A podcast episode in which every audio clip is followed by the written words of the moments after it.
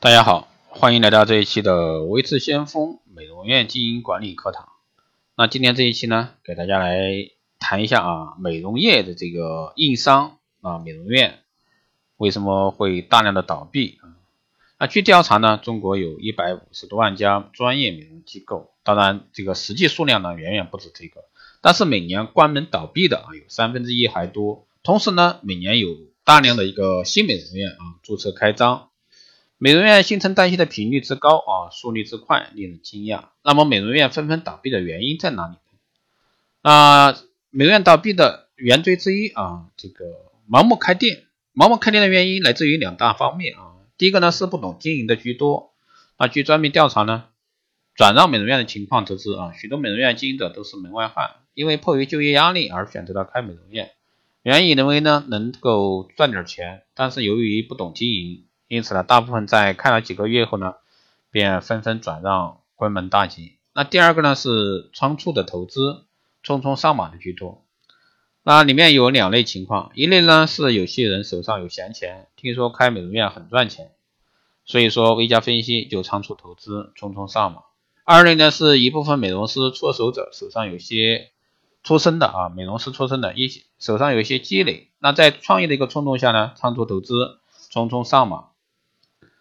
那这两类情况呢，最终结果就是发现美容院的钱并不好赚，做得很累，结果呢，坚持几个月或者说一年之后便关门大吉。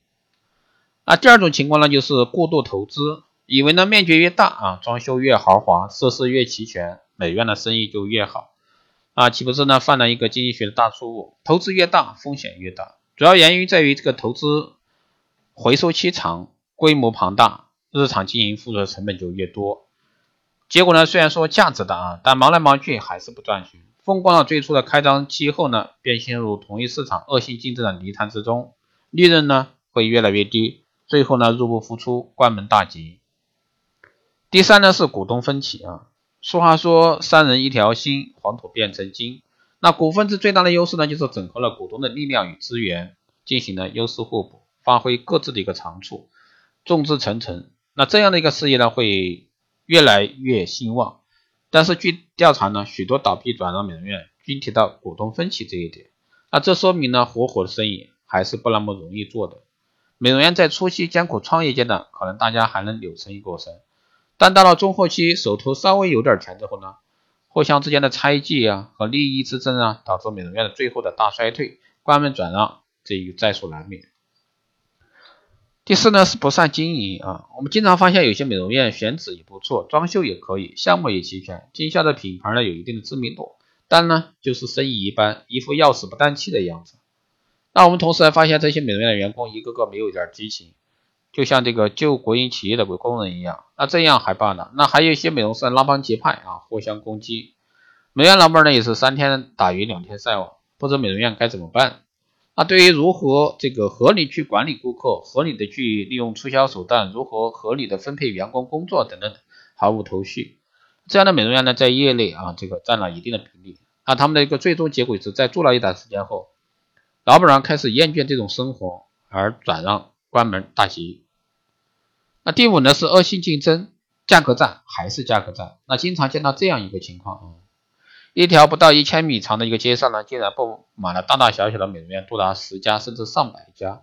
有时一个不到五千人的一个小区里面会有十余家美容美发店。于是呢，一个情况就出现了啊，大家纷纷以促销来带动营业额，而促销的终极手段是价格战。频繁的促销与价格战呢，并没有给美容院带来如水一样的源源不断的客流，反而呢，生意越来越清淡，利润呢越来越薄。那在这种疲劳而又弱智的一个经营方向呢？方式下，美容师不断的大量流失，顾客呢也是朝三暮四，日渐流失。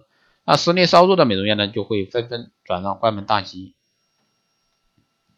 第六呢是成本啊，在美容业呢，美容院是最强大的这个弱势群体。为什么这么说呢？说他们强大啊，是因为他们数量众多；说他们弱势，是因为他们在美容业啊最没有发言权，最没有竞争力。上游品牌企业已经与中游代理商啊经销商。结成了一个战略联盟，让他们相互啊保护自己的利益。为了出货呢，不断的按四五折、五折或者说更高的折扣供给美容院，而美容院呢是他们的仓库、大挪移最终的目的地。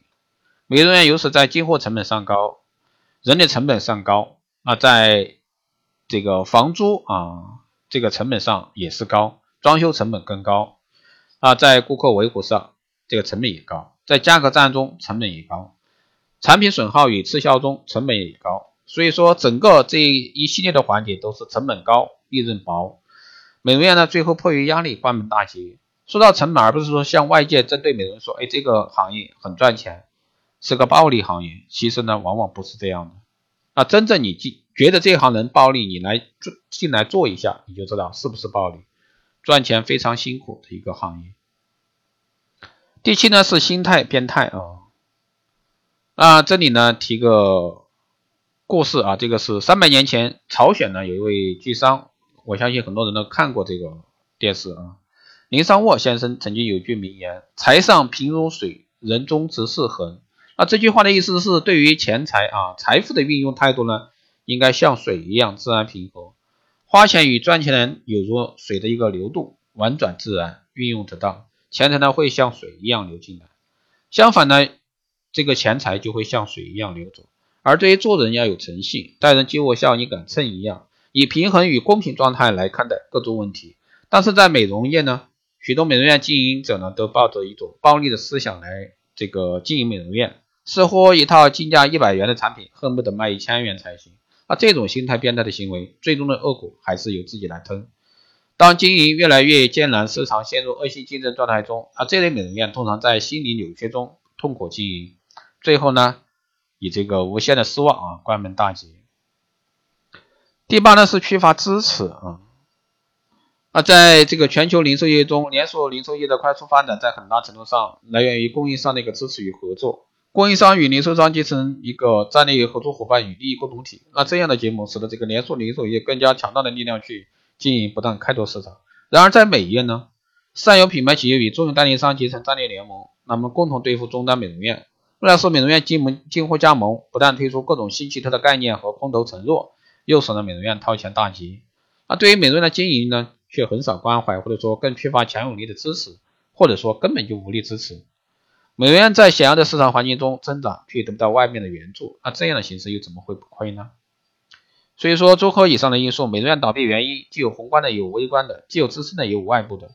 那如今美容业的一个资源整合已到最关键时刻，美容业已经进入一个快鱼啊吃鳗鱼的时代，缺乏实力美容院如何生存？是在吃的游戏中慢慢倒闭，还是在吃的游戏中逐渐强大？那数数百年前啊，这个拿破仑曾经有一句话：最好的防守就是进攻。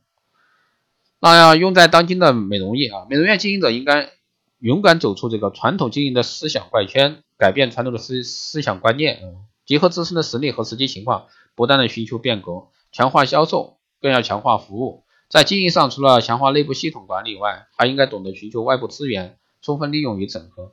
那这样的策略呢，与行为是一种最好的进攻。只有你强大了，才会不会轻易倒下。所以说，那现在的对于传统美容院而言，传统的一个经营思维而言，一定是跟上你的消费群体在变。八零九零是未来一个主体，很长一段时间的一个经营经营消费主体。那只有把这一个客客户群体啊抓住，那你的美容院才能存活。要想抓住他们，那你就不断去变，那打破传统的经营观念，去寻求更新的。光链的一个光链中心的一个做法，用科技啊，用时尚，用潮流去吸引住你的客户，这样呢才能在市场上站稳脚跟。好的，这一期节目就是这样，谢谢大家收听。如果说你有任何问题，欢迎在后台私信留言，也可以加微知先锋老师的微信二八二四七八六七幺三二八二四七八六七幺三，备注电台听众，可以快速通过。如果说你对我们的光电医美课程、美容院经营管理、私人定制服务以及光电中心加盟感兴趣的，欢迎在后台私信微之相锋老师报名。如果说你还有更多问题，可以在电台啊这个提问，也可以在微信上啊私信微之相锋老师。好的，这期节目就这样，我们下期再见。